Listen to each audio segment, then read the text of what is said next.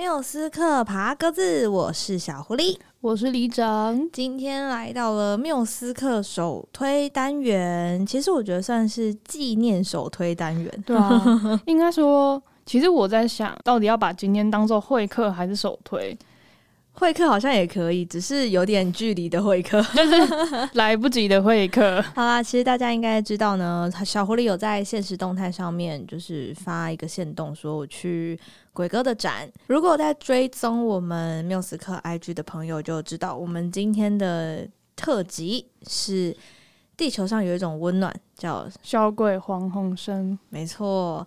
哎，李长，你以前对鬼哥的印象是什么啊？其实我，因为他不是在我那个时代的艺人，不是吗？应该说那时候我已经很大了，oh, 所以我对他的印象还是停留在娱乐百分百。就是、oh, 很多人对他的印象都是。对对对。然后其实我应该说罗志祥才是我们那个时期的比较当红艺人，嗯、但是小鬼他是可能后辈吧，就我可能对。有点像我们对炎亚纶，或者是对后期的这些后起之秀，嗯，呃，会把他们定位在同一个年龄层时期，对，对，对，对。然后我对他其实一直都没有太大的印象，诶，直到我大学毕业开始教书的时候，他那时候刚好当红，就是他出了那个他的单曲，嗯。对，就是他的 EP 的时候，因为那时候我在教书，我会帮我的学生点歌。我那时候当美术老师，嗯，然后我就想说，好，那我就来收集大家想要的歌单，然后帮大家点歌，在上课的时候播他们喜欢的歌给他们听。哦，然后他们边画画，对对对，非常多人会点黄鸿升的歌，我才开始听他的歌。哦，真的哦，哇，所以其实你对他的印象从歌曲开始？对，我是从歌曲开始了解他，因为我其实很少看综艺。哦，真的哦，嗯，但其实我自己认识鬼哥是从戏剧开始。哦，就那个时候，因为我很喜欢终极系列嘛，大家都知道他演蔡依林，对不对？真的超经典，哎、欸，我很难想象，就是他蔡依林的他跟为后来的他，就是两个。很不一样，对不对？对对对对，我就觉得太经典了，所以那个时候我从终极一班开始认识这个人，然后后来呢，一直到其实我印象最深刻，鬼哥有一部戏是他跟孟耿如一起主演的，叫《圣女保镖》。哦，他在里面是主角，然后就是一个，你就说他是少爷嘛，好像也也蛮算他是少爷的。然后，但是他在里面其实也很贴心，然后被呃爱家感动，然后改变，然后打打闹闹。然后在里面他有一个乐团哦，在戏剧上面的鬼哥，大家另外可能印象比较深刻的，像是角头啊，嗯、或者是正头啊，正头里面的鬼哥也真的是帅到一个。对啊，他后期都是走那种很帅路线，但就即便他演的是那。那个流氓他也帅，然后但是他在综艺又是另外一个感觉。对，他在鱼摆的时候就是鱼摆，然后玩很大嘛，其实都非常非常的经典。他就看到鬼哥的时候，其实他是一个非常体贴跟贴心对待来宾的一个人，嗯，因为他会让来宾有很多要宣传的空间啊，或者是展现他们的优点的时候，我还蛮喜欢他的是，因为我一直到他就是逝世之后。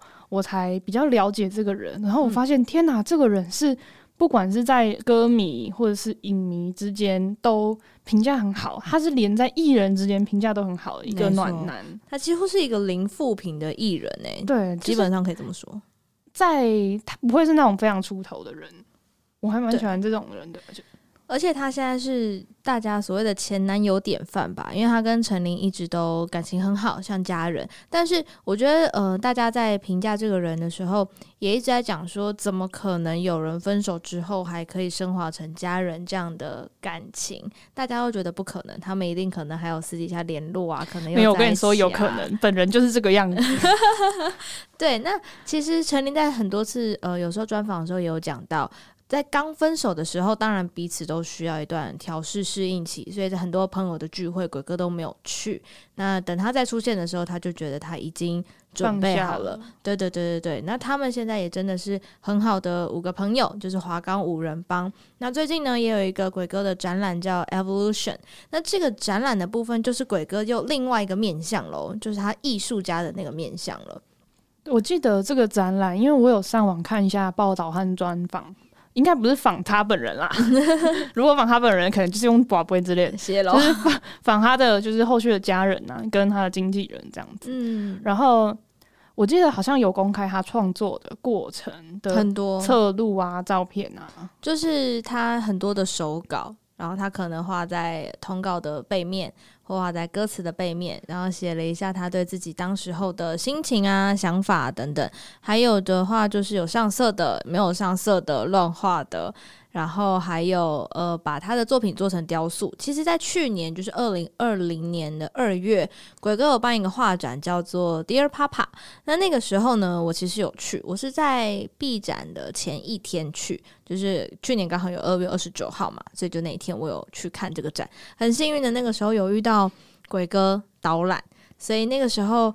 听着鬼哥说一个叫做 Alien 六六六的故事，那 Alien 六六六呢，就是鬼哥笔下的一个角色跟一个人物。那个时候的导览，我有因为要做节目的关系，那个时候有把它录下来，让大家来听听看鬼哥对于 Alien 六六六的想法，还有一些他对人生啊，所谓人生的一些看法。Alien 六六六呢，就是顾名思义，它就是 Alien 外星人，然后。六六六的原因是因为我想要把它设计成像小恶魔的概念，所以小恶魔的在圣恶魔在圣经上的数字呢就是六六六。那他可以，你可以看得出他们那个族人，所有人都是长着尖角，他看起来就是像外星人的概念，呃，看起来就像小恶魔的概念，然后还有尾巴这样子。呃，这一幅画叫魔笛。参考的是童话故事的魔笛作为基本的要素。我要说的是，族人们刚刚在第一幅画是反对的，但是在这个地方却跟着他走。为什么呢？因因为魔笛，魔笛呢是可以操控任何生物的。那魔笛是要隐喻什么呢？比如说，在场的各位真的那么爱喝珍珠奶茶吗？通常我问这句话的时候，都会大概有四五个真的点头的，好像一定要喝一杯，就是你一定要有有理由。如果你没有理由，你说不出理由，那就是盲目。如果你盲目的去买珍珠奶茶，去排珍珠奶茶，你没有理由，你不知道为什么，大家都在喝，我也想喝，那就像这个民众一样，就像他们。就像他们这些村民一样，你就中了珍珠奶茶老板的魔笛。对，其实也没有那么绝对，我只是想要提供一个思维。如果你在做任何事情的时候，或是看着你的朋友们一窝蜂在做一件事情的时候，你停下脚步来回想一下，这不会是魔笛吧？我有那么喜欢吗？我有这么需要吗？我有必要跟大家一起一窝蜂吗？这是不是魔笛呢？如果不是，你有理由，你说得出理由来，任何的烂理由都可以，那你就去做吧。但如果你真的不知道有什么理由，那还是你乐于被魔笛操控，那也不是错的，你也是还是可以继续做。你还是可以去像他们一样进来出去，只要你快乐。可是呢，我只是提供一个思维：这世界上有魔笛这东西，我们要努力的成为手上有魔笛的人，可以去用魔笛做我们想做的事。但是如果我们每一个人都不见得有那样的资质，可以得到一支魔笛，至少这个世界上你可以知道有魔笛、有笛声这件事情。下一次我们要，呃。想要一窝蜂去做什么事情的时候，可以停下脚步，想一想，这是不是魔笛？这是一个思维。鬼哥影响我们的很多是音乐，很多是戏剧作品。那大家印象最深刻的，应该就是那个地球上最浪漫的一首歌。嗯，李长，你对这首歌的印象是什么？这首歌就是呃，我学生毕业之后，我有跟带他们去唱歌，嗯，就是他们一定会点的歌。哦，所以我对他们的印象就是，嗯。他是一个很健康的人，应该说，我跟小狐狸比较不一样的是，我本身不是他的受众 TA 族群，嗯，一直到后来他开始在我的学生里面算是一个蛮知名的人物之后，我重新认识他，我发现他也是那种会把自己的工作玩得很尽兴的一个人。就是他对他工作的态度，你并不会觉得他是一个，嗯、呃，可能就是单纯想红，或者是很吃流量，或者是他有什么苦大仇深，或者是仗着他自己的名气做什么事情。他是非常喜欢演戏。然后在演戏之余，他也很喜欢唱歌，所以他出了唱片。对，在唱歌之余，他觉得他有很多想要对世界倾诉的事情，他透过绘画来做。嗯，因为蛮少艺人他真的会去办一个展，而且是认真的画展，而不是拿文化部的补助然后去办一个奇怪的展。哎，我没有在影射谁哦。哎，干什么干什么？对，我觉得。就当同一个时期，就是包括不管那时候饶舌也很兴盛啊，对，然后乐团刚刚起步啊，其实，在青少年时代，对于喜欢歌手、喜欢演出人员，嗯、大家可能就是很喜欢他们的叛逆啊，或是很喜欢他们的。另特立独行，对，但是我觉得小鬼是一个特立独行起来，让你会觉得他很快乐的人。没错，他很 enjoy 在他的生活，对，他，他会让你觉得说，对，我做我喜欢的事情，我也获得了名声，但是我不会有不良的影响，而且我非常热爱这件事情。我觉得对他创立潮牌这件事情，嗯、而且他又帮自己的英文名字取 Alien，他们就是觉得自己很怪，但事实上他做的行为都很温暖，他会让我觉得很像是当时。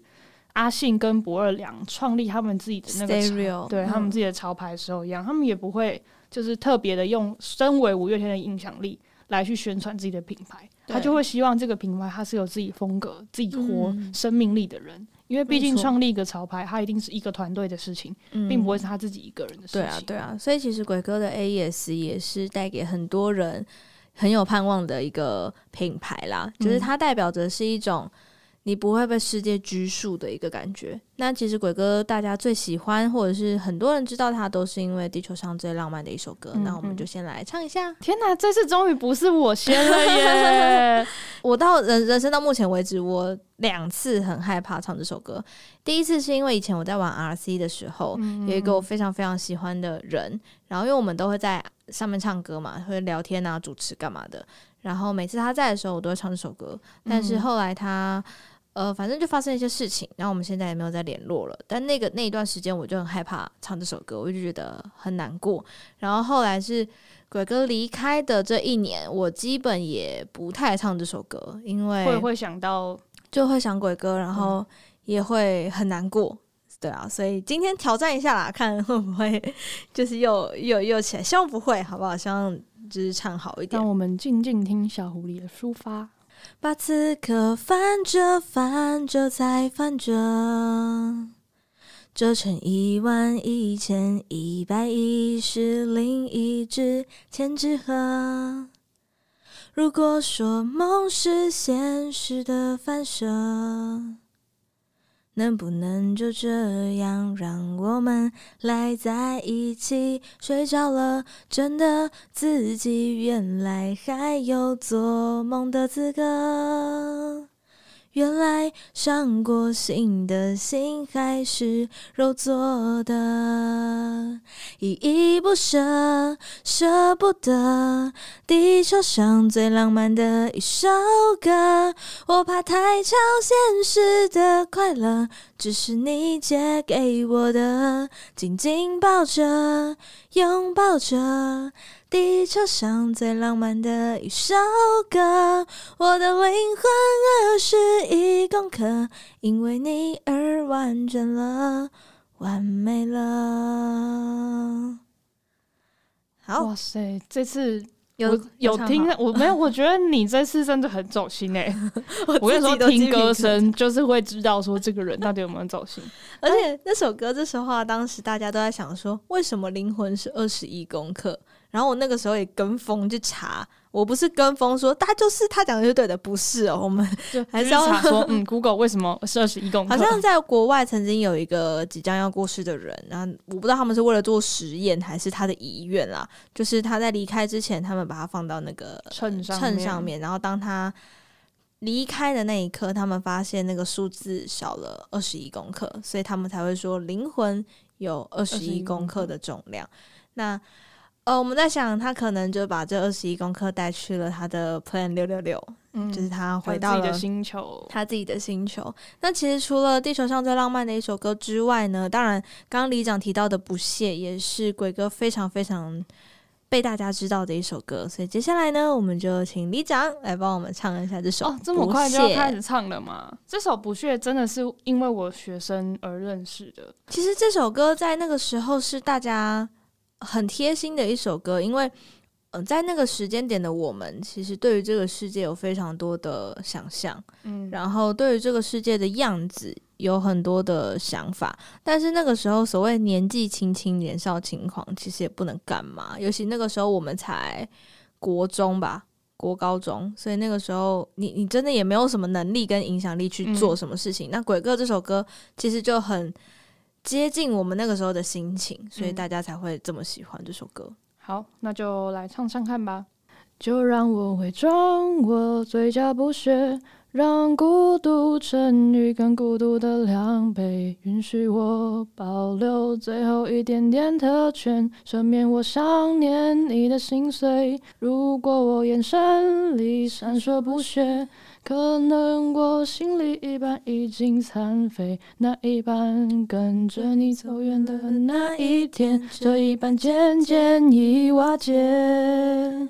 我必须要说，在我听完这首歌的隔年，我就跟我交往最久的女朋友分手了。然后你就要开始伪装你嘴角的不屑。那时候真的是这样子，我觉得就是因为你那时候一无所有，应该说你就只有拥有彼此。嗯，但是因为相处了非常久，你就会希望对方好走。哦，对啊，好走听起来有点不太妙。希望大家的分开是快乐的分开，对对。所以其实也是因为这首歌，我就会觉得这个人应该是一个蛮温暖的人。虽然他那时候是委托放肆嘛，我觉得放肆就是只有我们那个时候会知道的独立乐团，就是比较少人会听的，就跟陈草一样。鬼哥离开鱼百的时候。有很多人有很多的猜测，但因为我们都不是鬼哥，嗯、我们也不是那时候传出很多就是什么不和啊，对，或者是打压，对对对的八卦，但是他也没有说什么。我觉得他把很多很多的话语权都留给了当事人，不管是分手成林也好，或者是离开于百的种种，我觉得他们后来到最后，其实你看那时候小猪出很多的新闻的时候，他其实也都没有特别去。落井下石，或者对对对对，所以那个时候大家就对这个人又又更有了好感。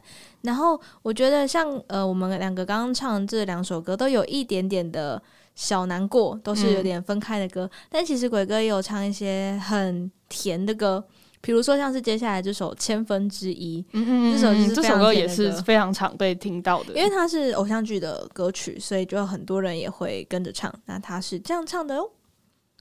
我想要你到我的世界，两个人十指相连，心与心更贴切，总会爱出那一种永远。很感谢在七七十亿分之一里的你，然后来到了我的世界。然后他在前面主歌就说。我前世一定练过你，今生才能又相遇。你看这有多甜，是不是？就是一个暖男大哥哥啊！而且应该是说，在那个时候，大家除了在呃开心的时候唱鬼哥哥，还有另外一个时间点。这首歌是五月天阿信写的词，嗯、五月天怪兽写的曲。这首歌叫做《搞砸了》。那个时候大家还超喜欢唱这首歌，就是弄就是啊不小心落差的时候，就是心情很差的时候。你今天出门的时候，突然间拿着你的吉他，然后下大雨，到台北市发现，干，这里根本没有下雨，就是我今天发生的事情。但其实这首歌也是分手歌，诶，搞砸了，就是它形容的是在感情里面的一个叫做搞砸了的状态，他就是又被我搞砸了，又搞砸了，又伤了他的心。他留下一颗泪滴，我后悔到不能呼吸，又被我搞砸了，又搞砸了，怎样才能回去？我下定所有决心，只要能够让他的心重新开启，我要让他的心。重新开启，拜托，请让我的心重新开启。我今天真的很想带吉他来。有没有发现，我们其实聊的时候，照理来说，我们应该会蛮悲伤的。嗯、但是事实上，谈论他这个人，就是一件很开心的事情。对，因为他真的太温暖了。嗯，而且鬼哥他就是，我觉得他去了综艺玩很大。我们接下来讲到这个时期，就是他到综艺玩很大的时候，他其实好拼哦。嗯，对啊。我以前其实不看玩很大的，就是我会觉得看到很多的艺人他们这么辛苦啊，然后呃，有的时候除了比如说特别计划，我想看。那后来我再看玩很大，是因为六周年，嗯，我看了两次他们的徒步，就有一次是 Kid 他退伍的时候，他们一路从南投走回台北三立电视台，我就看到哇，大家走啊走好久。那一次我看，再看就是六周年的娃很大，然后那个时候刚好我在前面几集有跟大家分享过这件事情，就是呃那个时候我刚好遇到了一些人生上面的。迷茫吗？就是不知道自己到底在干嘛，然后也不知道自己下一步要怎么走，好像来到了一个梦寐以求的职场，这也就是我的梦想。可是来到了之后呢，我在干什么？我的下一步在哪里？其实我突然变得没有目标。那如果有听前面集数的朋友应该知道，小狐狸从国中开始就是一个非常目标导向的人生，很知道自己的每一个阶段要做什么事情，要完成什么才可以达到我现在的样子。可是。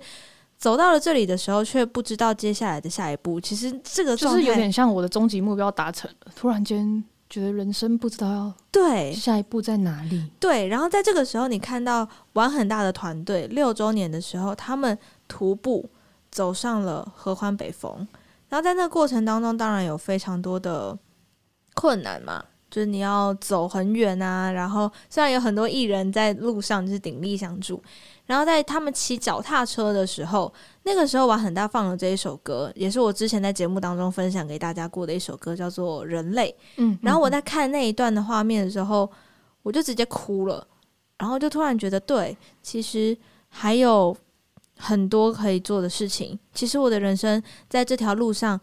不一定停在这里，也不一定是停在这一座山头，我还有很多路走。这首歌其实我比较想要唱的长一点点，是因为其实整段歌词都写得非常的好。那这首歌的作词就是鬼哥自己。那我们就先来唱一下：宁愿逆着风，也要追着梦，不放手，一切很洒脱。光随着洒落，是初衷。一直冲，有没有尽头？这条路上坡又下坡，没变过。看天空，寂寞撞星球，问自己这趟得到什么？坚决的理由，再远的梦都愿意追，再极端的运气我也全奉陪。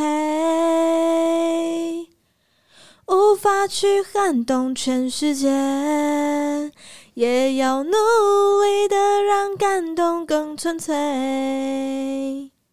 用尽全力追寻，只想成为完整的人类。哦，我觉得这首歌很代表他诶，我记得在这首歌出完没多久，然后玩很大播出，就是六周年没多久，他就入围金钟了嘛。对，其实那个时候刚好也是金钟奖入围公布的时候。嗯，对对对，对。然后其实。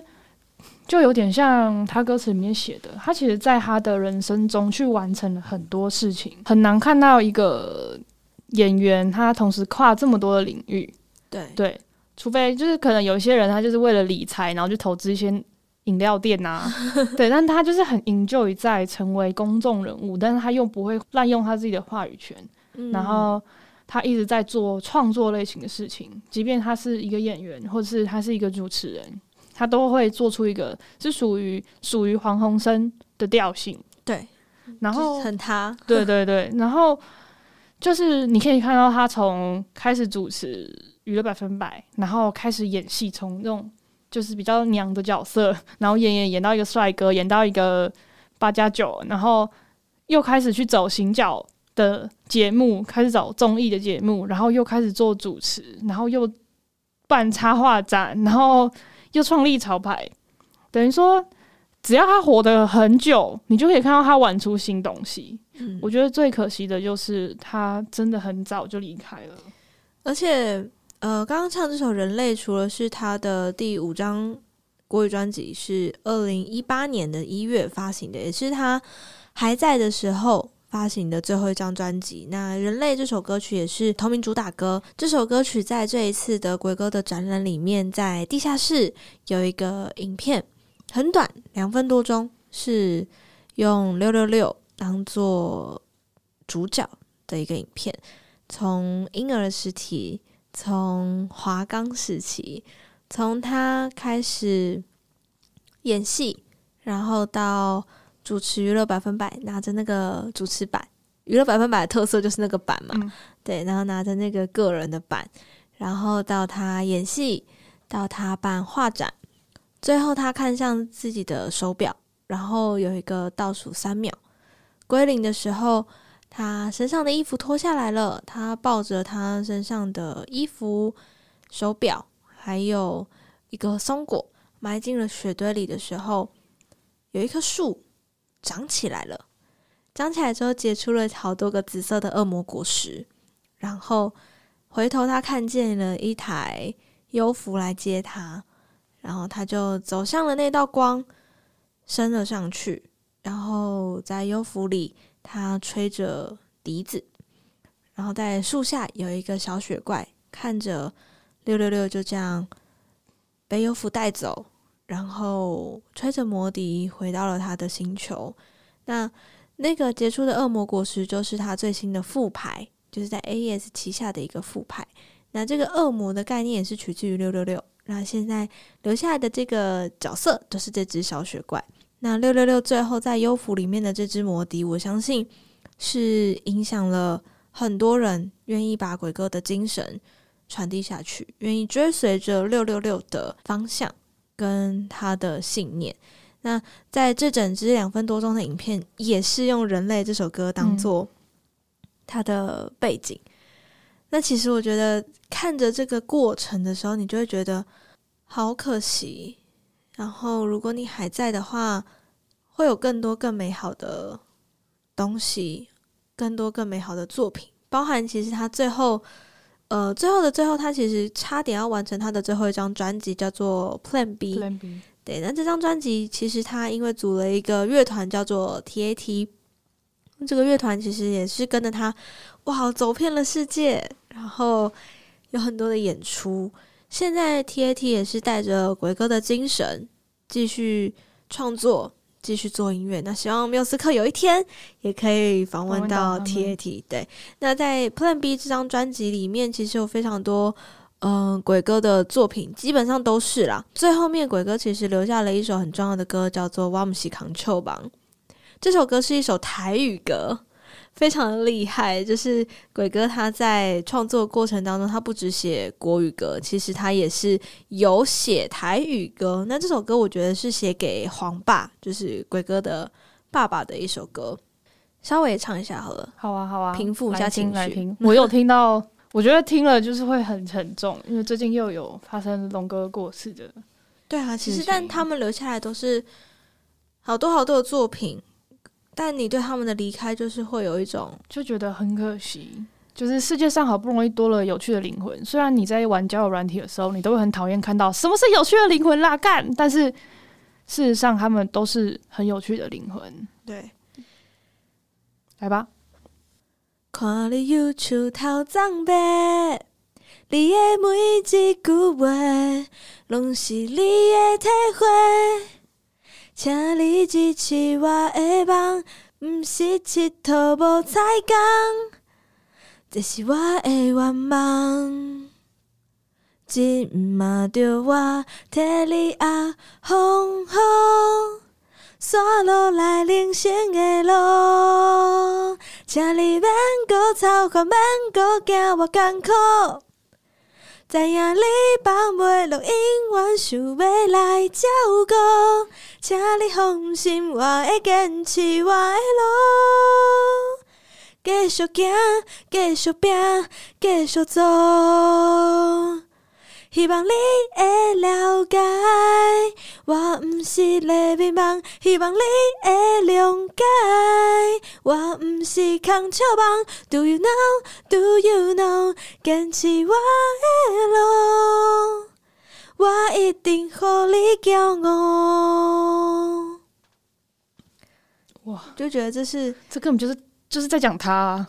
他在写给他爸爸的感觉，就是、就是、他们就是一脉相承的那种那种对不服输，但是又好啊，来吧，这是一个很难形容的感觉。他好不容易可以证明给他的家人看说，说这个梦嗯是一个空笑梦，就他不是一个虚无缥缈的白日梦，他一定会让他骄傲。然后现在要换他来替他的家人挡风遮雨，可是在这个。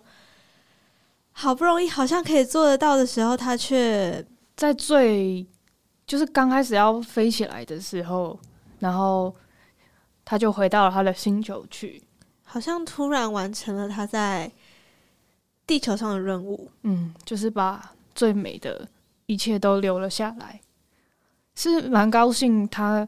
就是他离开的时候，他是在最灿烂的时候，应该说刚开始绽放的烟火。但如果就是想象某一个平行时空的星球，某个平行时空的地球，黄鸿升还在温暖大家的话，尤其是在这种疫情之下，就会很期待看到他的线上演出，甚至在推广他的 Plan B 的演出的时候，他会说什么东西，然后会跟什么样的艺人合作，会有什么样的舞台布景。真的就会很期待这种事情，而且其实鬼哥的每一张专辑那个封面都非常的有趣，就像他去澡堂拍那个 Alien 那个，我那是十字架那个感觉，因为他就是一个很妙的人，一个射手男。我在想，如果说 Plan B 如期的发行，那这首歌应该说这张专辑会成为他在音乐上面另外一个高峰。嗯，因为这张专辑里面有太多太多他的创作，百分之八十都是他的创作，而且他，我觉得他有。很多很多还想要跟这个世界说的东西，可以在他的 Plan B 的歌里面听到。对啊，所以其实呃，大家也可以去听听看鬼哥留下来的最后一首歌。他其实是用电子的方式，透过 TAT 的努力，让他成真的一首歌，叫《地球上最无聊的下午》。那聊到这首歌曲的时候，其实大家都会想起鬼哥没有完成这首歌的原因。唯一一次他脱稿了，我问他说：“为什么你没有交词？”然后他说。他不知道怎么去书写所谓的情侣日常，因为，呃，对他来说，外面有太多的眼光，有太多的评价。那他跟群群最后也是一直都没有公开，嗯，然后一直到最后的最后，为了陪伴鬼哥能够走完最后一段路，群群我觉得他在公开这件事情的时候一定也很挣扎，因为他必须要违反他们两个的承诺。我觉得群群也是一个很好很好的女生。就是他在他的梦想上也非常的努力，所以鬼哥也才会说他不希望公开恋情，是因为他怕，呃，如果对方比他红，那另外说嘛。如果对对方也在演艺圈里面还在努力，那是不是以后他们的名字就一直被连在一起？然后他的努力都不是努力，就只是蹭热度。可以不要这么温暖吗？所以，所以那个时候君君的公开，我觉得也是经过了很大的挣扎。但是为了好好陪鬼哥走完最后这人生的一段路，好好的送他回到他的星球，君君还是决定了这件事情。那另外一群的话呢，就是呃，像柯有伦还有豆哥、豆志孔他们一起唱的这首《扛得住》。现在再回来听这首歌的时候，会觉得哇，鬼哥那时候留下来的真的是很多很多的力量，很多很多的温暖，然后给了我们很多很多的不一样的想法。扛得住的话呢，其实是有点类似想要成为新一代的笨小孩的感觉，嗯、就是三个好兄弟一起唱的歌。他的副歌是：男人一生一条路，心里有话总是说不出，苦一点累一点算什么？我一定扛得住。人生总是起起落落，还是要坚强的生活。哪怕天塌下来，只要有你一起度过，我会扛得住，扛得住。他很希望大家都扛得住，然后我们也很希望我们扛得住。我们可以啦，我们可以。对，真的是要扛得住，其实也是很很励志的一首歌。就是、他的歌其实都蛮励志的，对啊，即便是情歌，都会有一种好吧，我要暖你的感觉。要先在节目当中跟各位说中秋节快乐，因为我们本来这一周想要录一个什么中秋节的月亮歌单，他被那个文化部抢走了。然后刚好小狐狸就去看了，就是鬼哥的展。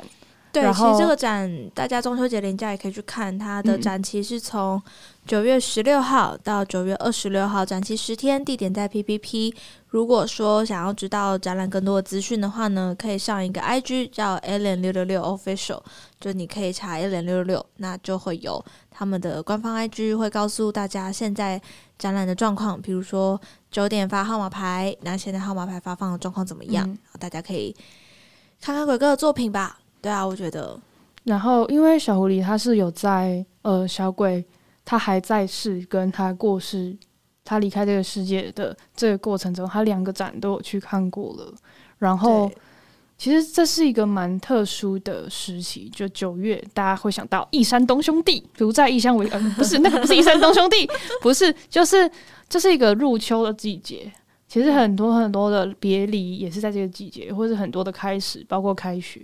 对啊，那当初我们在设定缪斯课的时候，其实我们两个都会有有一个共识，就是就你的人生是很突然的，就是一下子就来了，一下子就没了。然后有些事情你当下不做，就来不及，就来不及了，就有点像是如果小鬼还在，我们可能现在就会疯狂的敲他的经纪人，然后跟他说，可不可以来，就是宣传宣传的新歌，新的 Plan B。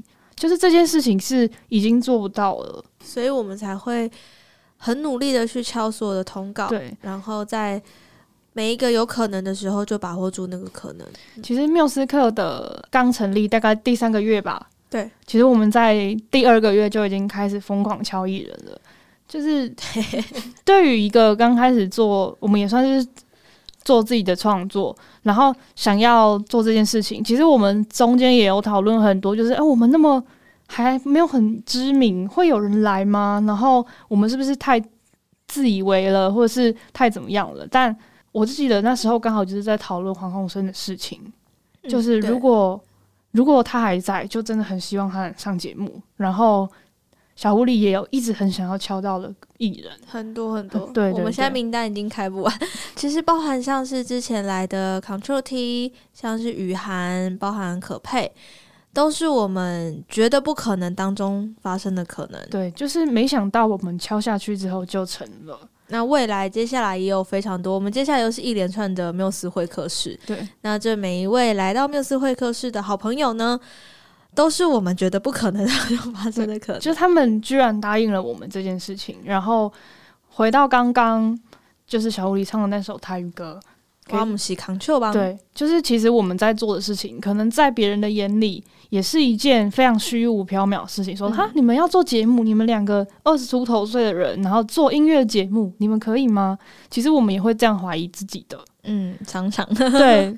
然后，但是。包括我们现在又出了文宣品，又做了名片，然后敲艺人的通告，跟我们会私底下就是努力的在开会，我们会开月会哦，周会哦，对，然后我们会一直在，我们会自己开会，然后自己写会议记录，然后优化我们的 IG，优化我们的节目，然后接录音室敲艺人，这些都是我们没有想到自己会有的能量。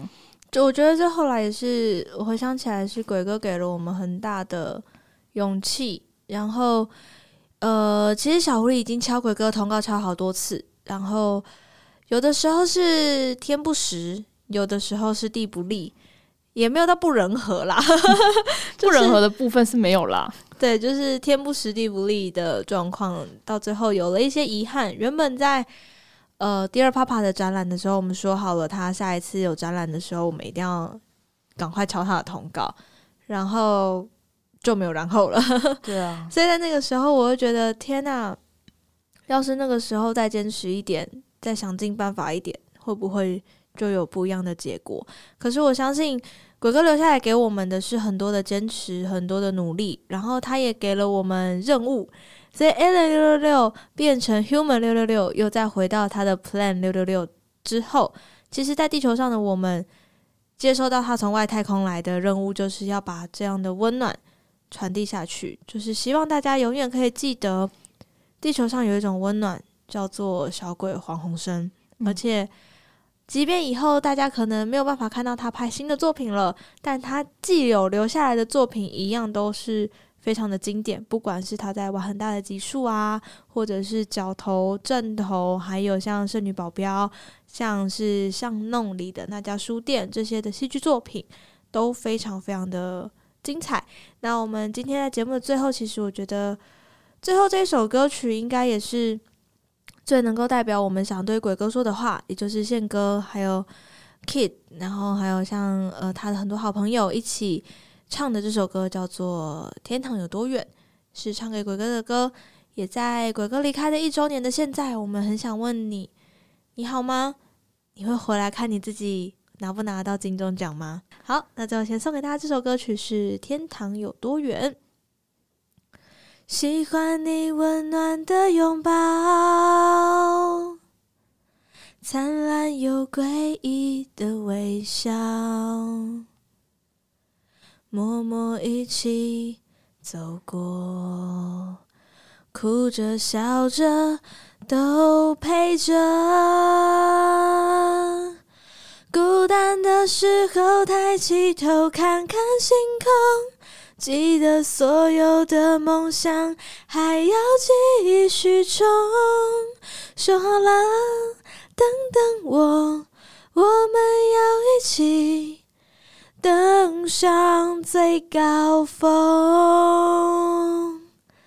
想你的时候，抬起头看看星空，你应该就在不远的地方，也看着我。说好了，等等我，我们要一起登上最高峰。小队长，我们金钟见！也要跟各位缪斯克的观众说，嗯，我们从音乐里面获得的勇气，我们也想要把勇气带给各位观众。如果在收听缪斯克的。各位朋友们，你们有什么很想很想做的事情，绝对不要相信自己做不到。